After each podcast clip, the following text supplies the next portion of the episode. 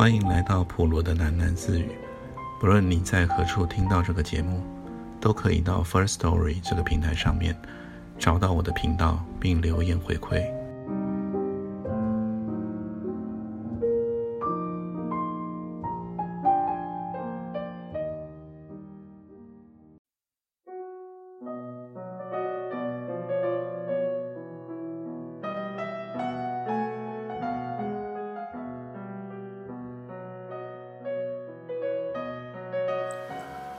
王启尧却打动了李主任的心了。他本是最不喜欢粉红这个颜色的，觉得女人气太重，把娇媚全做在了脸上，是露骨的风情。可王启尧穿上了粉红，却化腐朽为神奇，是焕然一新的面目。那粉红依然是娇媚的坐在脸上，却是坦白、率真。老实的风情，旗袍上的绣花给人一针一线的感觉。仔细认真的表情，他发现他是错怪了这个颜色。这颜色是天然的女人气呢。风要吹，水要流的。怪就怪在了街上那些女人们穿坏了它。裁缝也是帮凶，做坏了它。这原来是何等赏心悦目啊！但是李主任是女人看多了，眼睛难免缭乱，判断反倒谨慎和犹疑。虽然把花投在了王启尧的篮里，却也并非忘不了。加上百事缠身，女人也缠身，更腾不出空去牵记王启尧。是在百货楼开业。请他参加庆典，他随意问了一声：“谁来剪彩？”回说还没有定，也许请某位女士。某位女士是位电影明星，也是投其所好，应是与李主任有一段的。李主任听了则说：“不如请那三小姐。”于是王启尧便被请了来，坐在了他的身边。那粉红缎旗袍，在近处看是温柔如水，解人心意。新做的发型是年轻中老成、懂事和乖觉的。等到他问他化妆品牌子的时候，他是由衷的微笑起来，非但不见怪，还正中他下怀。他要的就是这个，世外人间的。再见他知错不语的样子，不由得连从中来，暗暗地做了决定。在女人的事情上，李主任总是当机立断，不拖延，也不迂回，直接切入正题的，是权力使然，也是人生苦短。晚宴之后，他说：“用他的车送王小姐回家。”王启尧不知该怎么回答，却见众人像开道似的闪开，簇拥着他们往门外走。王启尧看见人们恭敬奉承的目光，虽知是狐假虎威，心里也是有点得意的，还对那李主任有了一些认识。上车的时候，是李主任亲自为他开门和关门，便有一种懵懂的惊喜升起。李主任上了车，坐在他身边，身材虽不高大，可那威严的姿态，却有一股令人敬畏的气势。李主任是权力的象征，是不由分说的，是说一不二的意志，唯有服从和听命。李主任一路都没有说话，车窗是拉了窗帘。有灯光映在了脸上，一闪一闪的。王启尧不由猜想，李主任在想什么呢？这半天，直到此时，王启尧才生出了一些类似希望的好奇。他想，这一天将怎么样结束呢？车在马路上滑行，白纱脸上的灯光是成串的。这个不夜城真的是谜一样的，不到时候不揭晓呢。什么才是时候呢？谁也不知道。王启尧心里是揣揣的，还是听天由命的？他似乎觉得有什么事情已经为他决定好了，想也是白想。这便是李主任，而不是程先生了。李主任是决定一切的，而程先生，则是要由别人替他决定的。汽车到王启尧家，李主任才曾侧过头说：“明晚我请王小姐便饭，不知王小姐肯不肯赏光？”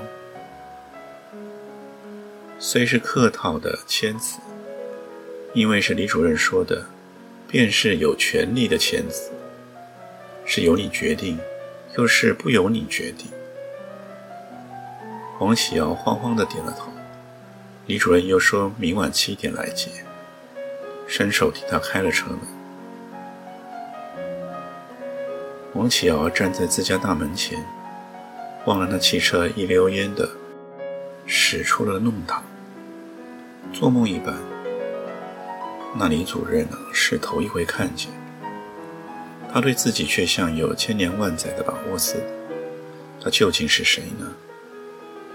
王巧的世界非常小，是个女人的世界，是衣料和脂粉堆砌的，有光荣也是衣锦脂粉的光荣，是大世界上空的浮云一般的东西。程先生虽然是个男人，可由于温存的天性，也由于要投和王启尧，结果也成了个女人，是王启尧这小世界的一个俘虏。李主任却是大世界的人，大世界是王启尧不可了解的，但他知道，这小世界是由那大世界主宰的，那大世界是基础一样，是立足之本。他慢慢的推门进屋，楼下课堂暗着，有饭菜的油腻气。灶间倒是亮了灯，是几个串门的娘姨在切切磋磋的，说些东家的坏话。他上楼到了自己屋里，一时睡不着，就坐着看窗外。窗外是对面人家的窗户，一被之遥的，虽然遮了窗帘。里头的生机也是一目了然的，没有什么意外之笔。王景尧想着明天的晚上，有着一些莫名的憧憬。昨天的事情都已经过去很久了，想也想不起来的样子。他计划着明天穿的衣服和鞋子，还有发型。他敏感到李主任对他有意，却不知道是什么样的有意。便也不知该往何处用心，但是他心里总有一条顺其自然的信念，是可以不变应万变。他知凡事不可强求，自有定数的天理。他也知做人要努力的道理，因此做什么都需留三分余地，供自己回转身心，而那要做的七分。且是细心细意，毫不马虎的。第二天，王启尧还是原先的发型，换了一件白色滚白边的旗袍，一半加长，一半出客的样子。妆确实化重了一些，正红的胭脂和唇膏，不是叫那素色扫兴的意思。背上挽了一件米黄的。开司米羊毛衫，不是为穿，是为配色。汽车还是停在了前路，那司机下车扣的门，不轻不重的两下，受过规矩的模样。王启尧走过天井去的时候，有些慌张。那李主任虽是昨晚才见，这时却不知何人何故，事情总有些突如其来。他坐进了汽车，一面看见李主任的微笑，老朋友似的。虽还是不多话，但毕竟一次熟似一次，是略微亲切的气氛。车走在了中途，李主任低头看看他膝上的手提包，指一指上面的珠子，说：“这是什么？”王启尧老实的回答说：“是珠子啊。”李主任便恍悟道：“哦，是这样啊。”王启尧才知是逗他玩，便也一报还一报的点了李主任手上的戒指，说：“这是什么？”李主任不说话，拿过他的手，把那戒指套在了他的指头上。王启尧又慌了，想着玩笑开得有点过头，话收不回。手也抽不回，幸好那戒指空落落的套不住，李主任只得拿回去，说明天去买一个。说话的时候，车已到了地方，是公园饭店。门口的人都像是认识他的，说道：“李主任来了。”便往里请。进了电梯，一直上到十一层，早有人迎候着。顶进了单间的雅座，靠着窗的，窗下是一片灯海。李主任并不问王启尧爱吃什么，可点的菜全是王启尧的喜爱，是精通女人口味的。等待上菜的时候，他便随便问王启尧芳龄多少，读过什么书，父亲在哪里谋事。王启尧一一回答，心想这倒像查户口，就也反问他同样的问题。本也不指望他回答，只是和他淘气，不料他却也认真回答了一耳，还问王启尧有什么感想呢？